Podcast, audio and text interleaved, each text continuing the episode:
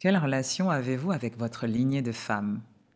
En nous reliant à l'histoire de nos mères, de nos grands-mères, de nos sœurs, nous nous connectons à notre véritable nature, celle qui permet d'être femme à notre manière et d'être des âmes libres. Dans cet épisode, on parlera de l'importance de se relier à sa lignée de femmes pour incarner son féminin avec puissance et justesse. Pluriel, c'est le podcast des pragmatiques sensibles, qui recherchent un équilibre entre leur rationalité et leur sensibilité, et qui ont envie d'embrasser toutes les facettes de leur personnalité. Ici, tu trouveras des outils pour développer ton intelligence spirituelle et ton leadership conscient.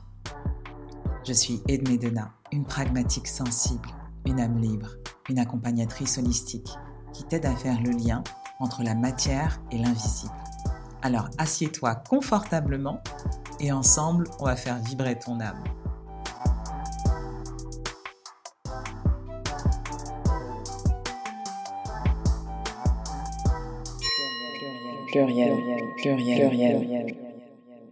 Se relier à ma lignée de femmes, ça a toujours été compliqué pour moi. Déjà parce que je me sentais un peu euh, garçon manqué et que hum, je pense qu'une bonne partie de mon adolescence, je rêvais d'avoir la liberté qu'avaient les hommes, les garçons en général. Le fait d'être une femme, c'est pas quelque chose qui qui m'appelait, qui m'interpellait parce que je trouvais qu'il y avait beaucoup de contraintes à être une femme. Donc se relier aux autres femmes, c'est pas forcément une question que je me posais. Et en réalité, connaître l'histoire des femmes de sa famille, ça permet de se situer déjà dans son arbre, de comprendre plein de choses qui se passent dans notre quotidien, de mieux connaître sa mère, sa grand-mère, savoir euh, quels sont leurs codes, pourquoi elles agissent comme ça dans certaines situations. Ça pacifie les relations avec soi-même et avec les autres. C'est pour ça que j'ai voulu faire cet épisode sur comment on se relie à sa lignée de femmes et pourquoi les femmes sont reliées entre elles. Et si on partait du tout début? On passe neuf mois dans l'utérus de notre mère qui elle-même a passé neuf mois dans l'utérus de sa mère. C'est bien l'utérus de la femme qui va héberger ces âmes qui sont en face de s'incarner et qui va les protéger jusqu'à la naissance. Et c'est cet organe qui est à la fois un organe et pour moi un centre énergétique qui va relier les femmes d'une même lignée sur le plan biologique mais aussi sur le plan énergétique en gardant toutes les mémoires de leur histoire. Et ces mémoires de l'utérus vont enregistrer toutes les informations liées à nos expériences de vie, à notre sexualité. Et tout ça, ça va influencer notre manière d'être femme, presque de devenir femme. Et cet utérus, il a des mémoires et il a aussi cette capacité à se régénérer, à se nettoyer à la fin de chaque cycle. Mais le problème, c'est qu'on s'est détaché de tous ces rites ancestraux qui permettaient euh, aux femmes déjà de se retrouver, de créer du lien, d'honorer leur féminin, leur puissance, de nourrir cette sororité. Pour moi, l'utérus, c'est le symbole de notre pouvoir créateur. C'est le berceau de notre puissance en tant que femme. Et il y a très longtemps, les femmes se retrouvaient pour honorer le moment du cycle, pour saigner ensemble, pour faire des rituels de guérison et de nettoyage. Et dans certaines cultures, les femmes bah, s'accompagnent dans ces phases de vie pour honorer leur passage d'une phase de vie à une autre. On a des rites pour accompagner la petite fille qui devient femme et la femme qui devient prêtresse, sage, à la période de la ménopause. En vérité, on avait des rites pour tout avant. Il y a des rites aussi pour le deuil, et c'est à ces moments que si particulier que les femmes s'accompagnaient. Je dis s'accompagner parce que avant c'était vraiment intégré dans les cultures. Et aujourd'hui, ça s'est un peu perdu. Et vu qu'il n'y a plus du tout de repères dans une société qui vit en mode accéléré, qui est en perte de ses valeurs, qui est en perte de ses repères, il y a eu un retour aux rites ancestraux. En Orient, en Afrique, ces rites ont un peu perduré. Mais c'est vrai qu'en Occident, on s'est vraiment éloigné de ça avec le capitalisme. aujourd'hui, il y a cette grosse vague de, féminin sacré, de sororité euh, qui revient. Il y a même quelque chose de très marketing dans ça. Il y a des gens qui surfent sur la vague. Mais au-delà de ça, ces rites, ils favorisaient la libération de la parole, parce que les femmes parlaient entre elles et le développement d'un lien sacré entre femmes. On va dire qu'aujourd'hui, euh, si on va par exemple dans les pays du Maghreb, il y a ce, ce, lien qui existe quand les femmes vont à Hammam par exemple. Elles se racontent leurs histoires, leurs peines et elles s'accompagnent sur certaines choses. Donc il y a des rites dans certaines cultures qui continuent à perpétuer cette sororité.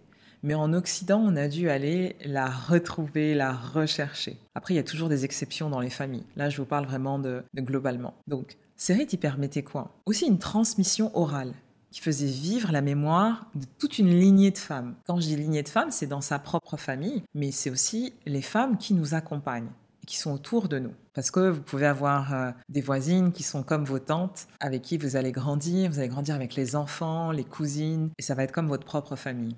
Donc si on fait le point, aujourd'hui ce lien, il s'est distendu dans beaucoup de familles et de cultures. Parce que comme je vous l'ai dit, nos modes de vie nous ont éloignés du lien privilégié qu'on avait avec notre lignée de femmes en partie à cause du patriarcat et du capitalisme, qui nous ont fait croire que, pour moi, en tout cas le plus grand des mensonges, c'est que pour être puissante, on devait exactement être comme les hommes.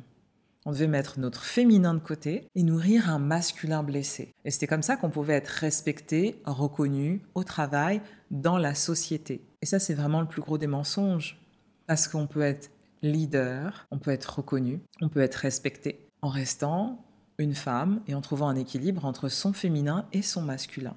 Amusez-vous à poser la question aux femmes autour de vous. Demandez-leur si elles connaissent l'histoire des femmes de leur famille, qu'elles soient vivantes ou décédées.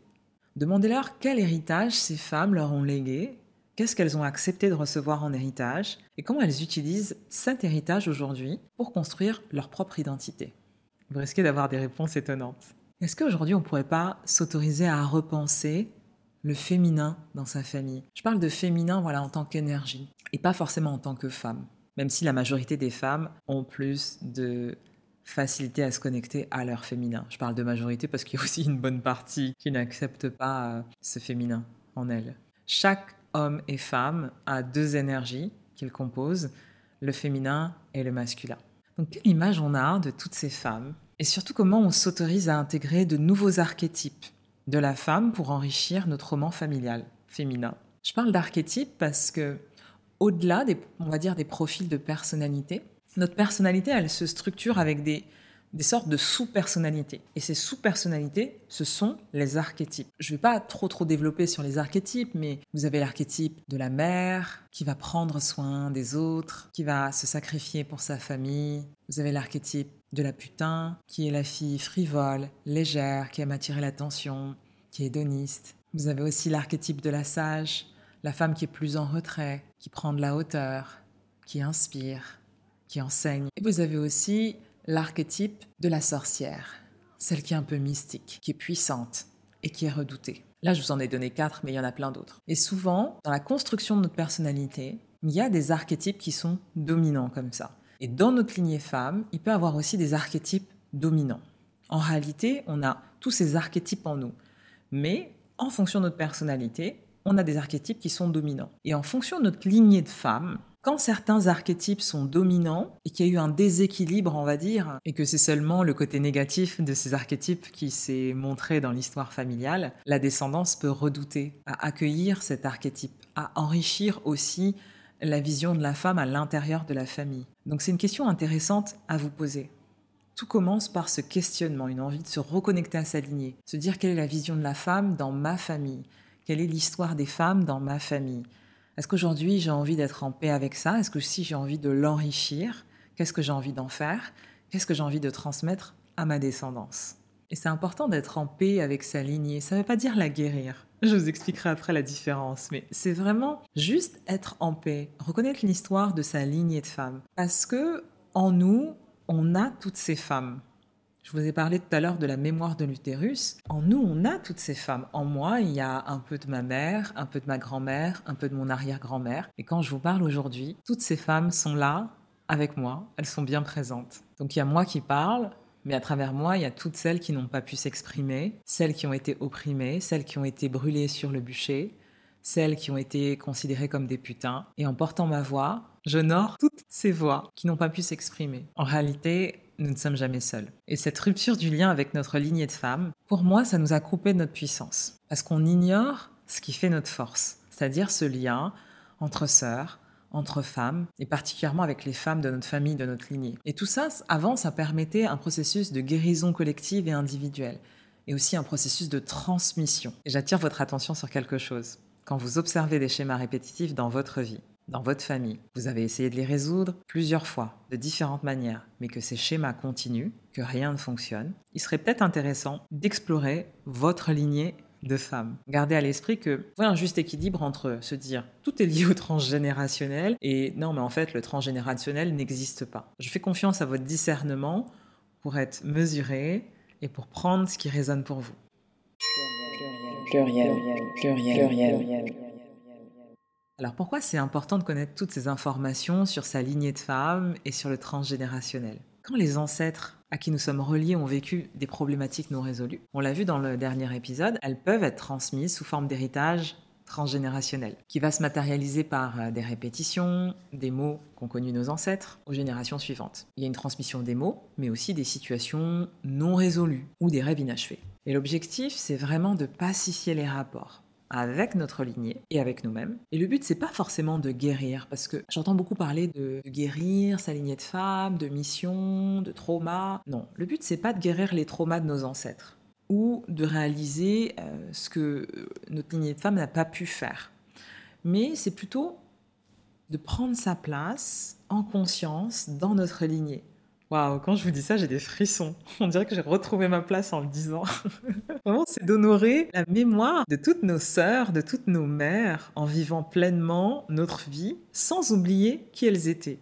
Donc c'est, je trouve, cet équilibre entre une sorte de devoir de mémoire, qui est OK, mais j'abandonne un peu les loyautés familiales. Vous voyez le juste milieu dont je parle? Donc l'exploration du transgénérationnel, ça n'a pas pour objectif de s'enfermer dans le passé, mais plutôt de vivre pleinement le moment présent en accédant à une liberté, liberté d'être, liberté d'être femme en particulier quand on explore sa lignée de femme. Et les femmes, elles sont liées entre elles par quelque chose de particulier, l'utérus qui symbolise le pouvoir créateur. Et Maud Renard, dans, dans son ouvrage euh, qui s'appelle Habiter son utérus, elle nous dit que ce lien et ce fonctionnement cyclique qu'ont les femmes, bah, il perdure même dans les cas d'ablation de l'utérus. Donc c'est vraiment un fonctionnement énergétique plus qu'organique. Il y a quelque chose que je trouve merveilleux dans cette capacité de créer un autre être humain peut paraître banal de nos jours. Mais c'est précisément ce qui va relier les femmes au divin, à notre Créateur. Tous les mois, chaque femme a la possibilité d'accueillir une âme qui souhaite s'incarner dans son ventre. Moi, je trouve ça juste incroyable. Je ne sais pas si je trouvais ça incroyable avant de devenir mère, mais en tout cas, aujourd'hui, je me dis que c'est un vrai don.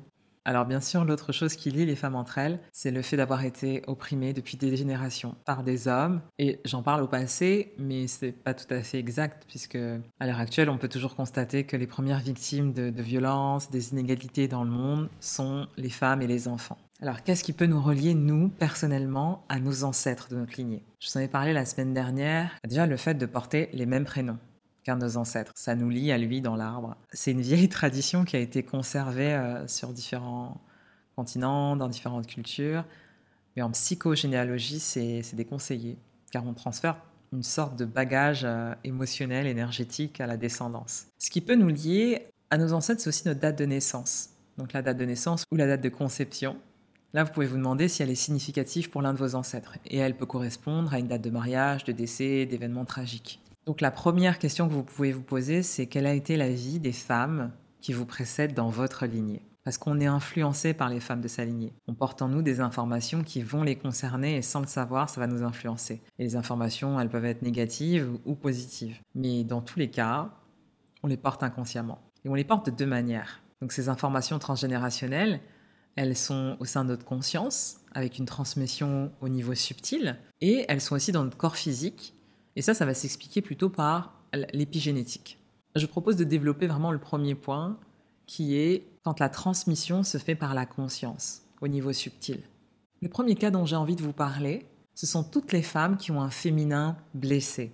Féminin au sens d'énergie. Donc le féminin, il est considéré comme blessé quand certains aspects du féminin n'ont pas pu s'exprimer correctement dans la vie d'une femme, qui va nous précéder dans la lignée. Lorsque cette femme n'a pas pu exprimer sa vulnérabilité, sa sensibilité, euh, ce qui va passer par l'expression de ses émotions par exemple. Et ça, parce que ces conditions de vie ne l'ont pas permise. Ça va être le cas aussi quand la beauté et la volupté ne peuvent pas s'exprimer, souvent par le plaisir des sens. Autre cas, quand la dimension soin, c'est-à-dire le fait d'exprimer de l'empathie, de prendre soin des autres et de nous-mêmes, ne va pas pouvoir s'exprimer correctement. Il y a aussi le cas où la créativité et le pouvoir créateur, donc le fait de donner la vie, ne peut pas s'exprimer correctement. Le féminin blessé, ça peut être aussi euh, l'intuition, la connexion au sensible, la spiritualité, la légèreté, la joie. Voilà, si tout ça ne peut pas s'exprimer correctement et que la personne est frustrée et que les femmes dans la lignée ne peuvent pas exprimer tout ça correctement, le féminin sera blessé et ça va avoir des conséquences pour la descendance.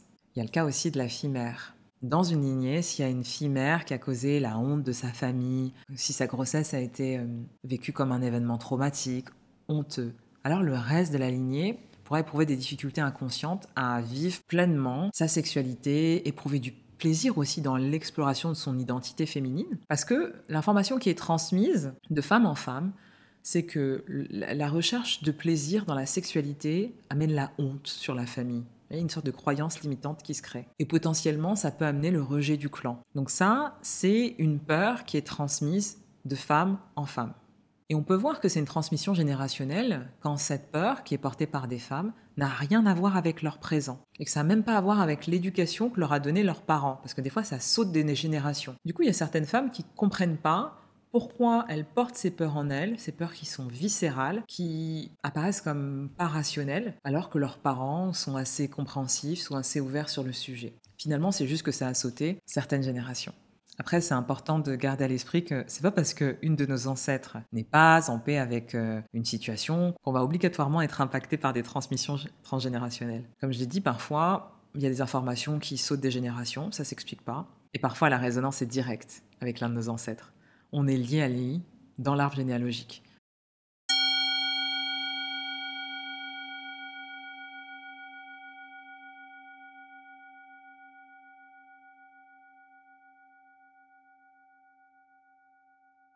Qu'est-ce qui s'est passé dans mon roman familial, dans ma lignée de femmes? Est-ce que vous êtes prêts à entendre ces histoires? Je suis pas sûre. Hein. Même moi, des fois, quand euh, des fois, quand je la raconte, euh, j'ai du mal à y croire. Alors, dans ma lignée de femmes, j'ai commencé à vous en parler la semaine dernière. L'histoire de ma grand-mère, euh, elle a eu une résonance directe avec plusieurs femmes de la lignée. Son histoire, elle a impacté la relation des femmes à la maternité dans notre arbre, mais aussi à la sexualité. Elle a été euh, une mère de sept enfants et elle les a tous abandonnés pour recommencer sa vie en métropole, comme si ses enfants l'empêchaient de, vivre sa vie de femme librement. Et à partir de cet événement, on peut faire l'hypothèse qu'il y a plusieurs croyances qui sont transmises dans ma lignée de femmes. La première croyance limitante, ça peut être la maternité m'enlève ma liberté. Je ne peux pas être femme et mère en même temps. La deuxième croyance pourrait être le sexe et le plaisir, c'est mal. Et en plus, ça a de lourdes conséquences. Donc, si j'ai si une vie sexuelle, je tomberai enceinte et j'amènerai la honte sur mon clan. Donc, ma grand-mère, ça a été une fille mère. Très jeune, elle a eu des enfants. Elle venait de la ville du Tampon, à La Réunion, qui à cette époque était euh, voilà, un village. Elle est née dans les années 30. Elle a eu sept enfants de pères différents. Elle n'était pas mariée. Ce qui fait que bon, y a eu euh, une sorte de honte et de déshonneur avec sa famille, avec qui elle a très vite coupé les liens. Donc elle a dû se débrouiller pour survivre dans un milieu qui était assez hostile, parce que elle a commencé à avoir ses enfants euh, à l'âge de 16-17 ans, et vu que sa famille l'a rejetée, elle a dû se débrouiller pour travailler, pour élever ses enfants. Donc là, on est dans les années 50, elle quitte le tampon pour pouvoir bah, subvenir à ses besoins, travailler en ville, donc elle doit quitter le domicile familial. Et elle fait la connaissance d'une fille de son village, mais qui est plus âgée et qui va l'accueillir et la prendre sous son aile. J'ai découvert que la personne qui l'a aidée était une... Enfin, aidée. Vous déciderez après de ce terme. Je ne sais pas si on peut vraiment dire aider. En tout cas, la fille qu'elle a rencontrée qui l'a prise sous son aile, c'était une femme emblématique de l'île de la Réunion, qui s'appelait Madame Paula Olivia Cresso, alias Mamselle Paula. Quand je vous le dis, j'ai des frissons. Alors, je suis obligée de faire une petite euh, digression pour, vous expliquer qui était Mamselle Paula. Mamselle Paula, c'était une femme forte, qui avait jamais été à l'école, qui travaillait euh, dans les champs de maïs. Elle quitte le tampon pour être serveuse au port, qui est une ville à La Réunion. Et euh, dans les années 30, qui est l'année de naissance de ma grand-mère, elle emprunte de l'argent pour monter son propre établissement dans un quartier du port et elle va appeler cet établissement le cœur saignant. Déjà, au niveau vibratoire et énergétique, je pense qu'il y a mieux comme euh, nom d'établissement. Donc le cœur saignant, c'est le bar où se retrouvent tous les marins qui viennent des, quatre coins du monde, qui sont en escale à La Réunion et son établissement est reconnu parce que apparemment on y trouvait les meilleurs hommes et les plus belles serveuses de l'île. Qui plus est, le bar se trouvait dans un quartier où il y avait beaucoup de prostitution, donc euh, du marin à l'homme politique, les hommes de passage qui cherchaient de la compagnie et à passer du bon temps, allaient forcément dans son établissement. Mamselle Paula n'a jamais pu avoir d'enfant, ce qui a été apparemment un de ses plus grands regrets. Et je dirais qu'elle a lié l'utile et l'agréable en recrutant régulièrement des filles de son village du tampon et elle recrutait plein de filles pour travailler dans son bar. Souvent, c'était des jeunes filles qui, comme elle, euh, auparavant avaient cherché à survivre dans la Réunion post-Seconde Guerre mondiale. Donc elle leur offrait du travail, elle leur offrait une protection et en échange, ces filles travaillaient pour elle. Elle protégeait aussi les enfants de, toutes ces filles. Donc il y avait vraiment deux côtés dans sa personnalité à Mlle Paula. Une femme d'affaires, redoutée, respectée par tout le monde. Une sorte de, leader à son époque, hein, on peut le dire. Et qui était partie de rien. Hein, started from the bottom. c'est vraiment ça en fait. Parce qu'elle était assez bold, hein, elle était assez audacieuse. Dans les années 30, comme ça, être une femme sans être mariée et monter une affaire dans un quartier craignos, c'est pas donné à tout le monde. Hein. De l'autre côté, elle avait aussi cette attitude très maternaliste avec ses filles. Elle était très proche de ses filles, elle les protégeait, elle protégeait les enfants. Voilà, il y avait quelque chose comme un cocon familial. Ce qui est un peu bizarre quand on le raconte comme ça, parce que sous ses airs de mère de famille, bah, c'était une véritable maquerelle, parce que beaucoup de ses serveuses se prostituaient. Et c'est très probable que ma grand-mère se prostitue également dans cet établissement, et qu'une partie de ses sept enfants qu'elle abandonnait soit issue de rencontres euh, bah, furtives. La suite, vous la connaissez. Elle abandonne ses sept enfants, donc ma grand-mère, pour suivre un négociant en pétrole qui s'appelait euh, De Koninck, donc un flamand, et qui lui propose de venir en métropole, mais sans ses enfants. Et à partir de là, il y a le schéma là qui s'installe dans ma lignée de femmes, qui est que bah, il y a cet homme euh, fort, euh, riche, qui vient au secours d'une jeune fille en détresse avec des enfants. Ça, c'est un des schémas qui va se répéter dans ma lignée de femmes. Donc toutes ces informations sont transmises à ces deux filles parce que ma grand-mère a deux filles, cinq garçons. La plus petite des filles, ça l'impacte pas vraiment, c'est la cadette de la fratrie. Quand ma grand-mère l'abandonne, elle a 4 ans. Elle est placée avec son frère jumeau. Et finalement, les jumeaux, c'est ceux qui s'en sortiront le mieux. Parce que, bah, elle est adoptée par une famille, elle est protégée par son frère, même s'ils ont une vie qui est assez dure, qui subissent des violences physiques, qui doivent travailler dans les champs. Mais elle se marie à 16 ans, elle trouve une échappatoire, elle quitte la Réunion, elle fait des enfants, et aujourd'hui, elle est toujours mariée, elle vient mariage heureux, elle a des très beaux enfants, des petits-enfants. Voilà, une belle histoire. En revanche, ma mère, quand elle est abandonnée par ma grand-mère, elle a entre 13 et 14 ans. Elle est un peu laissée à son triste sort. Elle est placée dans une famille d'accueil euh, où euh, elle est seule. Elle subit des violences sexuelles. Elle est complètement ravagée psychologiquement parce que sa mère l'abandonne. Elle est coupée de sa fratrie. Tous les enfants sont placés dans des familles différentes. Et en plus de ça, elle ne connaît pas son père, son géniteur. La seule image paternelle qu'elle a, bah, c'est quelqu'un qui est violent et abusif. Donc, les schémas qu'on peut identifier dans ma lignée de femmes et qui se sont répétés à travers la vie de ma mère, de mes sœurs et de moi-même, c'est un, l'homme fort qui vient aider la jeune fille en détresse qui a un enfant. Deux, la paternité cachée.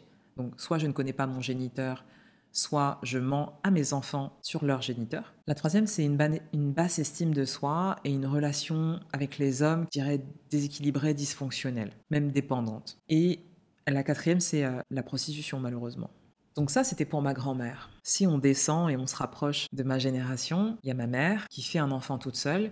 Vraiment, quelques mois après son accouchement, elle rencontre mon père qui fait son internat de médecine dans un hôpital à La Réunion. Et leur rencontre illustre tellement bien la répétition du schéma de l'homme qui vient aider la jeune fille mère euh, en détresse. Elle est à Saint-Denis, euh, elle traverse la rue avec l'une de ses amies et sa sandale se coince dans quelque chose. du coup, comme sa sandale se coince, elle reste bloquée au milieu de la route et elle se met en danger sans le savoir parce que euh, elle est focus sur sa sandale. Elle ne voit pas une voiture arriver et cette voiture bah, va vraisemblablement l'écraser. Mon père, lui, qui était à une terrasse de café avec un ami, observe la scène, et va lui porter secours avant que la voiture ne l'écrase. Oh, mais c'est pas. si c'est pas chevaleresque, on dirait un film. Par la suite, il l'épouse. Il reconnaît son enfant, qui est donc mon grand frère, et qui vient de naître il y a quelques mois. Il le reconnaît comme le sien. Ils amènent tous les deux en métropole. Et donc là, il y a encore un schéma de la paternité cachée qui se reproduit, puisque pendant longtemps, mon frère pensait que notre père était son géniteur. Or, ce n'est pas le cas. Après, il y a une petite amélioration par rapport au schéma de ma grand-mère, puisque le prince charmant ne lui demande pas d'abandonner ses enfants pour la suivre en métropole. Et vous verrez que plus on descend dans la lignée, plus les schémas se répètent autrement et il y a quelques améliorations. Donc la suite, pour mes parents, bah, c'est qu'ils euh, eurent beaucoup d'enfants, trois filles en l'occurrence, mais ils vécurent pas heureux, comme le prévoient les contes de fées. Il y, a eu, il y, a eu, quelques troubles, même beaucoup de troubles. Donc comme je vous l'ai dit, ils ont eu trois filles, ma grande sœur, ma petite sœur et moi-même, pour lesquelles les mémoires familiales liées à la grand-mère sont exprimées différemment. Et c'est ça qui est intéressant. On peut voir que dans une famille, des fois ça saute des générations. Par exemple, pour la petite sœur de ma mère, ça s'est pas du tout exprimé. Ma mère, ça s'est exprimé et elle nous a tout refilé. Et on est trois et ça s'est exprimé complètement différemment. Alors il y a une de mes sœurs qui a répété le schéma de l'abandon, mais stricto sensus, sans connaître l'histoire de ma grand-mère. Et ça aussi, c'est intéressant de le dire. C'est-à-dire qu'elle n'a jamais eu connaissance en fait des abandons, de l'histoire de ma grand-mère, de ma mère, etc. On ne lui en a jamais parlé. Elle a commencé à élever sa première fille, mais c'était trop difficile pour elle psychiquement, je pense. En sachant que à l'adolescence, elle avait eu un grave accident qui lui a provoqué des troubles psychiatriques. Donc après cet accident, elle n'a jamais été euh, elle-même, hein. elle avait 14 ans quand ça s'est passé. Donc être mère à plein temps, bah, ça semblait impossible. Et c'est donc ma famille qui a pris le relais pour élever cet enfant. Donc elle a répété le schéma de ma grand-mère. Puis elle a coupé tout contact avec notre famille, elle a abandonné une deuxième fille à la naissance, qu'on ne connaît pas. Donc là, c'est assez flagrant la répétition de schéma. Une autre de mes sœurs a fait un déni de grossesse, c'est ce que je vous disais la semaine dernière, donc un refus de sa maternité au départ, un refus inconscient parce que c'est une femme qui a toujours voulu être mère, qui est une mère excellente, mais elle a quand même répété ce schéma d'une difficulté euh, avec la maternité. Elle a aussi répété le schéma de la jeune femme en détresse euh, qui est sauvée par un homme avec qui elle refait sa vie et qu'elle va présenter comme le père de son enfant. Il y a une sorte de paternité cachée puisque son enfant pense que bah, son mari est son géniteur. Et donc quand elle fait ce, déni de grossesse, elle est séparée du père de son enfant. Elle se retrouve jeune femme en détresse avec un enfant. Donc elle n'est pas fille-mère parce qu'elle l'a beaucoup plus tard. Mais il y a ce schéma de euh, je, fais ma grossesse toute seule, je suis séparée du père de l'enfant. Et là, il y a quelque chose qui va se rejouer. Elle va trouver un homme avec qui elle va refaire sa vie et qu'elle va présenter comme le géniteur de son enfant. Donc on voit bien le schéma de la paternité cachée et du sauveur. Et là, c'est exactement comme ma mère. Quand mon père l'a rencontrée, elle venait d'accoucher, mon père a pris l'enfant sous son aile, l'a reconnu, l'a élevé comme son fils. Elle fait exactement la même chose. Et c'est vrai que moi, quand j'ai découvert ça et quand j'ai vu ce qui se passait pour mes sœurs, bah déjà, moi, je me posais pas la question pour moi. Ça, c'est intéressant. Je voyais ce qui se passait chez les autres. Comme quoi, il faut aussi toujours se remettre en question parce que c'est plus évident de le voir chez les autres, mais il se passe aussi quelque chose chez nous, même si ça s'exprime pas pareil. En gros, quand je voyais ça chez mes sœurs, j'ai commencé à poser des questions dans ma famille, à me questionner sur ma lignée de femmes et à me dire tiens, ça serait peut-être pertinent de connaître l'histoire des femmes de la famille. Qu'est-ce qui se passe? Pourquoi tout ça se répète? On m'a gentiment dit de fermer ma gueule. excusez-moi l'expression, mais c'était un peu ça, et que euh, la réponse euh, n'intéressait personne il y a peut-être 1% qui m'a dit Ah, tiens, c'est une question pertinente, mais euh, qui n'a pas creusé plus. Et donc, les principales intéressées, qui sont les femmes de ma famille, ont eu un mouvement de recul et je pense que psychologiquement c'était compliqué pour elles de se poser des questions et de remettre les choses en perspective parce que bah, ça remettait ce qu'elles étaient en train de faire en question. Bon, pour ma part, c'est pas mieux, c'est juste différent. Moi, j'ai construit mon identité en contradiction avec ce schéma. Donc déjà, euh, le schéma de la jeune fille en détresse euh, qui a un enfant toute seule, pour moi, c'était impossible. Et comme j'étais complètement en contradiction, je me suis mariée et j'avais pas envie d'avoir un enfant hors mariage. Donc mon fils est né dans le cadre d'un mariage. Ensuite, il y avait ce côté où j'avais pas envie d'être celle qu'on vient sauver. Donc, euh, je suis devenue le sauveur. Et inconsciemment, je pense que je suis allée chercher des hommes blessés pour inverser les rôles. Mais comme je vous l'ai dit, c'est pas mieux non plus. Quand on agit par contradiction, on n'est pas libre, on n'agit pas en conscience. J'ai aussi eu des difficultés à la naissance de mon fils, à croire en mes capacités de mère, à accepter que j'étais mère. J'ai eu un baby blues qui s'est traduit par une mini dépression. J'étais envahie par la peur de ne pas être une bonne mère. Euh, j'avais l'impression que être mère, ça me retirait toute ma liberté. J'ai dépassé ces blocages en me faisant accompagner dans le cadre d'une psychothérapie avec un psychiatre. Ça a mis du temps. Donc j'ai vraiment appris à être mère un jour après l'autre. Et euh, surtout, ce qui m'a aidé, bah, c'est que mon fils, il m'a conquise. C'est un petit être euh, merveilleux, plein de vie, un petit être spirituel euh, qui, m'apprend tellement. Et je crois qu'il m'a appris ce, ce qu'était l'amour. L'amour, le vrai, celui qui te, celui qui te transporte, celui qui donne des papillons pas dans le ventre mais dans le cœur, celui qui, qui fait que tu te sens légère, lumineuse. Et aujourd'hui, on se tape des grandes barres, on, fait, on rigole, on fait du skate ensemble, on cuisine ensemble. Voilà, je pense que c'est une de mes plus belles rencontres. Je dis euh, une de mes plus belles rencontres parce que c'était tellement pas évident au début. Et cette peur d'avoir une... à choisir entre sa vie de mère et sa vie de femme, elle vient, je pense, de ma grand-mère puisqu'elle a suivi un homme pour recommencer sa vie. Elle était hyper jeune, elle avait moins de 30 ans, elle avait déjà 7 enfants, et elle s'est dit euh, je privilégie ma vie de femme. En tout cas, j'imagine que c'est ce qu'elle s'est dit. Ma mère, c'était aussi un peu compliqué puisque elle était mariée, elle avait des enfants, mais elle a toujours été très torturée. Elle avait dépendance affective avec les hommes. Elle a souvent trompé mon père. Euh, elle a été accro à des substances. Voilà, c'est très très très compliqué. Elle était dans ce perpétuel euh, dilemme entre être une femme ou être une mère. Bon, vous l'aurez compris, en vérité, on n'a pas besoin de choisir, mais ça vous montre bien que quand on est coincé en fait dans des schémas transgénérationnels, on a l'impression que les situations sont impossibles à résoudre. Or de l'extérieur, vous voyez bien que bah non, en fait, on n'a pas à choisir. Mais quand on le vit, c'est tellement, euh, oh, c'est tellement intense, c'est tellement, on est tellement pris dans les émotions. Pour en revenir au schéma transgénérationnel, donc euh, moi j'en ai eu trois. Hein.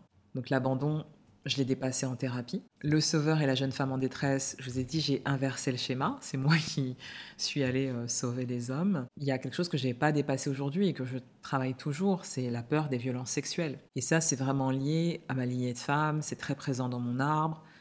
C'est une des peurs que je travaille actuellement en thérapie. J'ai même peur d'avoir des filles.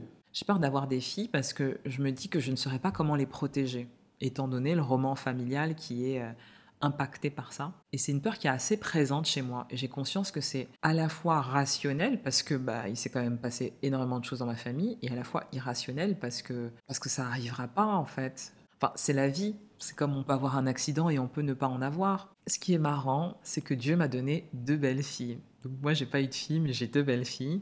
Et je le perçois comme un clin d'œil de l'univers qui voudrait me dire tout va bien se passer, t'inquiète. J'en suis là, beaucoup de choses derrière moi et encore ce truc qui est, là, qui est bien présent. J'ai dépassé aussi le fait d'être le sauveur dans les relations euh, avec les hommes et puis d'avoir une relation équilibrée. C'est-à-dire où je, ça m'arrive d'être le sauveur, mais je ne suis, suis pas là forcément pour sauver. Et pareil pour euh, l'autre qui est en face de moi. Donc c'est intéressant d'observer que les répétitions du transgénérationnel trouvent des expressions qui sont complètement différentes en fonction des femmes de la lignée, en fonction des, des individus.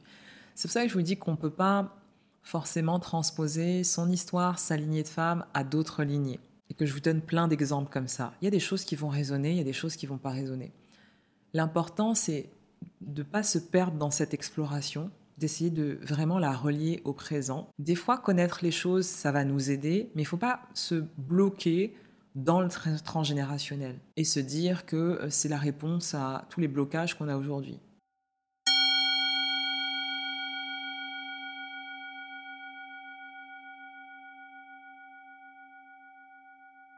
J'avais aussi envie de vous parler des femmes en colère. Vous savez, dans certains arbres, il y a ces femmes qui ont souffert, qui ont été abusées, qui sont meurtries, qui ont été trahies, et elles peuvent développer une colère qui est tellement noire, une sorte de haine envers les hommes, qui va se transmettre de femme en femme, de génération en génération, avec une sorte de pas inconscient. En gros, on va faire souffrir les hommes, on va leur faire la misère à ces anciens bourreaux, comme par, esprit de vengeance. Mais en réalité, elles ont peur d'être des victimes. Donc dans la descendance, les femmes qui suivent peuvent développer une grande méfiance et beaucoup de colère à l'encontre des hommes. Et ça, ça se traduit dans des discours très négatifs sur la jante masculine, en faisant des généralités qui sont pas liées forcément à leur éducation, mais plutôt au transgénérationnel. Des fois, notre mère ou notre père ne nous a pas donné ce schéma-là.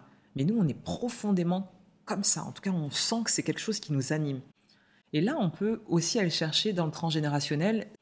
Donc ces femmes en colère, comme j'aime les appeler, elles vont développer une sorte de haine-amour, en détestant les hommes, mais en cherchant désespérément l'amour. Et elles vont se mettre dans ce que j'appelle une prophétie autoréalisatrice, qui va les enfermer dans des relations amoureuses insatisfaisantes et qui va venir euh, bah, valider leur thèse de tous les hommes sont des salauds. En réalité, on attire ce qu'on vibre. C'est important de, remettre les choses en perspective. Moi, je vous invite vraiment à prendre du recul, quelles que soient vos expériences négatives. il y a quand même une part de responsabilité qu'on a euh, dans les relations avec les hommes. Alors tout n'est pas de notre responsabilité.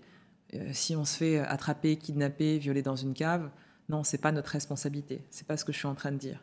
Mais je vous dis, en général, quand on a des rapports qui sont dysfonctionnels avec les hommes, quand on a des rapports euh, bah, qui sont insatisfaisants avec des hommes qui veulent pas s'engager, on a aussi une part de responsabilité parce qu'on va vibrer d'une manière particulière, on va créer des pensées. De ces pensées vont naître des émotions qui vont générer des actions concrètes. Et on va attirer au final des personnes qui ont le même taux vibratoire que nous, ou un taux vibratoire complémentaire. Et les vibrations, c'est rien de moins, rien de plus que des informations au niveau d'un champ subtil, qui sont accessibles dans un champ invisible. Donc on vit en permanence dans un, champ d'information, on va émettre et réceptionner des informations, comme je vous l'ai expliqué dans, dans un épisode. Et du coup, quand mon féminin est blessé, cette information, elle est disponible dans le champ d'information. C'est aussi le cas quand j'ai des blessures, quand j'ai des failles énergétiques dans l'aura. Je vais attirer des personnes qui vont correspondre à ma vibration ou qui sont attirées par ces failles. Donc quand le féminin est blessé dans la lignée, les femmes qui suivent peuvent porter cette colère malgré elles. Donc c'est une colère qui leur appartient pas. Et la conséquence, c'est que ça va jouer, ça va biaiser bah, toutes les relations avec les hommes. Donc cette colère, elle peut nous amener euh, à faire euh, bah, inconsciemment du mal aux hommes, c'est-à-dire peut-être être violente physiquement avec, euh, avec nos enfants garçons ou avec les maris, et aussi parler très péjorativement des hommes. Voilà, vraiment avoir une, mauvaise image des hommes. Ça peut s'interpréter comme une impuissance du passé qui va se transformer en colère, en masculin très développé dans la personnalité de ces femmes. Leur féminin n'a pas pu s'exprimer correctement, alors le masculin est exacerbé, comme pour euh, comme une protection, tout simplement. Et certaines d'entre elles peuvent apparaître aux yeux du monde comme des femmes fortes, des guerrières, qui rejettent toute forme de vulnérabilité. Voilà, mais c'est pas pas spécifique aux lignées de femmes. Hein. Vous pouvez aussi l'appliquer aux hommes, c'est-à-dire euh, une lignée d'hommes qui est blessée et qui se laisse pas la possibilité d'exprimer son féminin et se dire que euh, c'est la réponse à tous les blocages qu'on a aujourd'hui.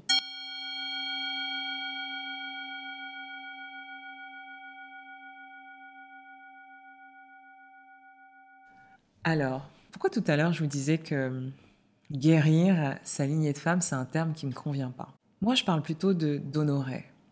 Comment on fait pour honorer sa lignée de femme je parle d'honneur et non de guérison parce qu'on ne peut jamais être certain de ce qui se passe pour nos ancêtres. On ne sait pas si on, les, on va les guérir, on ne sait pas si on va les apaiser, parce que vous savez qu'il y a un monde invisible et les personnes décédées ne sont pas absentes de notre monde, elles sont juste présentes euh, différemment.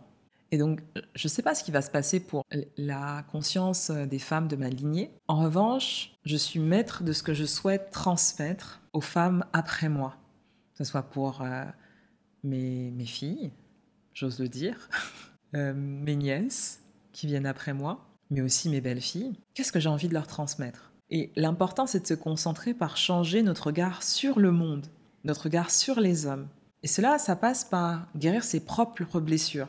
Donc, je sais pas foncièrement de guérir les maux de ma lignée, de guérir les blessures des femmes, de toutes les femmes qui ont été euh, qui ont été abusés, qui ont été, euh, qui ont été meurtris dans ma lignée. C'est pas mon rôle. Par contre, ma responsabilité, c'est d'honorer ma lignée de femme. Et ça veut dire quoi? Ça veut dire avant tout être une femme libre, qui s'accepte telle qu'elle est, qui s'aime au quotidien, qui essaie du moins de s'aimer tous les jours, qui essaie de s'apporter de l'amour, qui embrasse son féminin autant que son masculin, et qui a réussi à trouver un équilibre. Cet équilibre qui rend à la fois bah, tellement humain et divin. Et pour honorer sa lignée de femme, il y a vraiment ce travail de qu'est-ce que je fais pour moi-même, pour être bien, pour être une âme libre, pour explorer mon féminin, mais aussi mon masculin, pour trouver cet équilibre. Et en faisant ça, c'est le plus beau cadeau que je peux faire à ma lignée de femme. Et aussi en prenant conscience de l'histoire de cette lignée, de ne pas les oublier. Mais il n'y a pas ce côté j'ai une mission, je dois tout faire pour les sauver, je dois tout faire pour les guérir. Voilà, c'est une autre dynamique, c'est une autre impulsion de départ. Et ce chemin, on peut le faire soit tout seul, en identifiant les schémas répétitifs, et puis si on n'arrive pas à les résoudre dans notre vie actuelle, on peut aussi se faire aider. En tout cas, ma croyance, c'est que ces schémas, on peut en sortir en apprenant à nous aimer, pour pouvoir aimer sainement les autres. Et je dirais qu'il y a quatre choses que j'aimerais vous partager si vous avez envie d'entamer ce chemin de guérison personnelle pour... Euh, bah, vous aimer et honorer aussi votre lignée par la même occasion. La première, c'est de prendre conscience de votre pouvoir créateur. Vous choisissez votre destin en posant l'intention de faire des choix librement et d'être heureuse. Et vraiment de verbaliser ces intentions, de suivre votre propre chemin. Moi, je dis souvent, quand j'entends des choses dans ma famille ou, des choses qui peuvent me déplaire aussi euh, et qu'on essaie de, projeter sur moi, je dis ce n'est pas mon partage et je le dis à haute voix. Ce n'est pas mon partage, je refuse. Vous devez aussi prendre autorité sur votre vie. C'est ça que j'appelle prendre conscience de son pouvoir créateur. Qui, mieux que vous, peut décider de la femme que vous avez envie de devenir? Vous pouvez avoir dans votre lignée quatre femmes qui sont accros à l'alcool, qui sont dépressives, et pourtant, vous, vous avez décidé d'être autrement. Même si, on va pas se mentir, c'est un bagage qui va vous impacter dans votre capacité à être femme libre. Mais vous pouvez décider d'agir autrement. Et ça, il faut le verbaliser. Verbaliser vos intentions et affirmer votre pouvoir créateur. La deuxième chose, c'est de demander de l'aide. Si vous sentez confuse, impuissante, moi, ce que je vous recommande, c'est d'aller voir un professionnel qui travaille soit sur le transgénérationnel, ça peut être aussi de la thérapie traditionnelle, commencez quelque part. Vous pouvez aussi vous entourer de sœurs qui ont déjà emprunté ce chemin avant vous pour retrouver les clés euh, et euh, connaître les leviers du changement. La troisième chose, c'est d'honorer sa lignée en lui envoyant de l'amour, de la compassion et du pardon. Pourquoi l'amour, la compassion et le pardon sont très importantes? Parce que ce sont des énergies qui vont vous faire vibrer haut. Et envoyer des doses massives d'amour aux femmes de votre lignée c'est les honorer. Et vous voyez, là, quand je vous dis ça, j'ai des frissons qui partent du cœur et qui vont euh, dans tout le haut de mon corps. De mon... Je suis envahie par ça. Et pour ça, on n'a même pas besoin de connaître l'histoire des femmes de sa. Ça part juste d'une intention. Bah, des fois, par la prière et la méditation, et ça, c'est le quatrième point que j'aimerais vous partager, vous pouvez envoyer des intentions d'amour, de compassion, de pardon à toutes ces femmes que vous avez connues, à toutes ces femmes que vous n'avez pas connues. Mais vous les aimez, mais vous les pardonnez et vous leur donnez de la compassion. Donc le quatrième point, c'est la prière et la méditation. Posez des intentions très claires en prière, mais demandez à ce que tout pacte qui vous lirait négativement à votre lignée de femmes soit rompu. Comme je vous disais, ce n'est pas votre partage. Et ça, il faut s'affirmer dessus. Je dis il faut, c'est-à-dire que c'est un des moyens qui permet aussi de rompre les schémas. Donc refusez toute transmission qui ne serait pas sur les vibrations de l'amour. En définitive, ma croyance, c'est qu'on ne sauve pas sa lignée, on se sauve soi-même et on honore sa lignée de femme, on la met en lumière. Et tout ça en entamant un, parcours de guérison personnelle. Voilà, on choisit de vivre dans l'amour, dans la lumière, plutôt que euh, dans des vibrations de haine et de colère. Donc oui, on peut faire le choix conscient de transmettre de la lumière et de l'amour à sa lignée, quoi qu'il ait pu se passer avant euh, pour notre lignée de femme. Ouais, je dirais que c'est ramener de l'amour dans l'ombre. C'est comme si une partie de toutes ces femmes qui vous ont précédé vivaient à travers vous. Et quand vous cristallisez trop sur des événements négatifs de leur vie, de leur personnalité, il y a une sorte d'égrégore familial euh, assez sombre là, qui, est nourri en fait au-dessus de vous, au-dessus des femmes de votre lignée.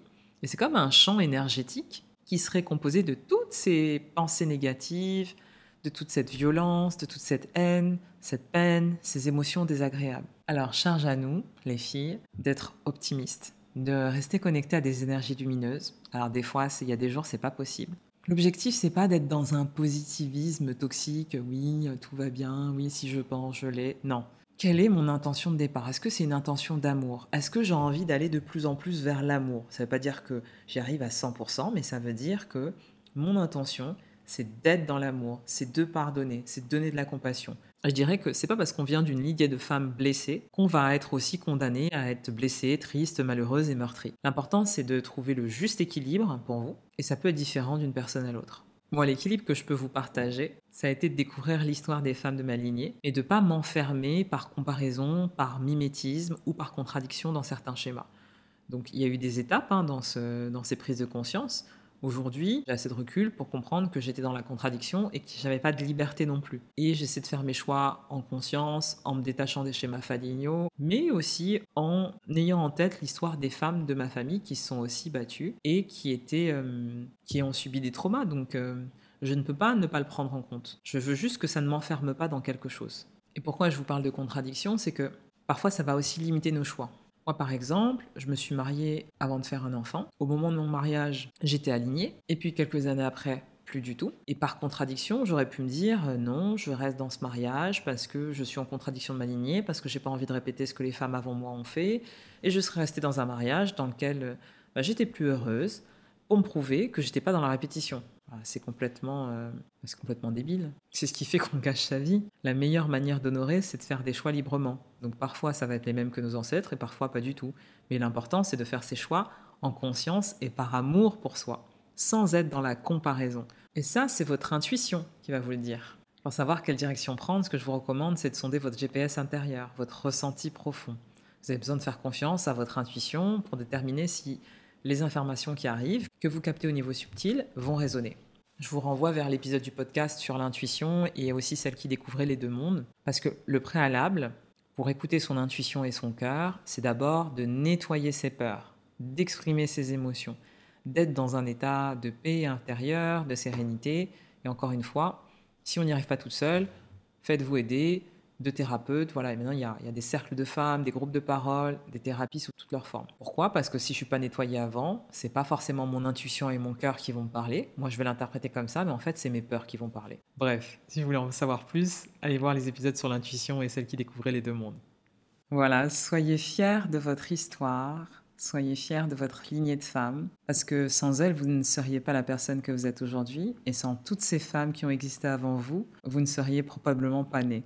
Si vous avez euh, envie euh, d'entamer ce chemin de guérison et que vous avez besoin d'aide, n'hésitez pas à me contacter euh, pour des séances de thérapie et d'énergétique sur le thème du transgénérationnel. Je vais vous mettre un lien qui vous permettra de prendre directement rendez-vous et de consulter mes disponibilités en bas de ce podcast. Je vous recommande aussi d'aller voir euh, l'ouvrage de Maud Renard que j'ai déjà cité dans cet épisode et dans d'autres épisodes, qui s'appelle Habiter son utérus et qui propose des rituels de nettoyage à la fin de, chaque cycle menstruel et qui permet de se libérer des énergies qu'on a envie de nettoyer.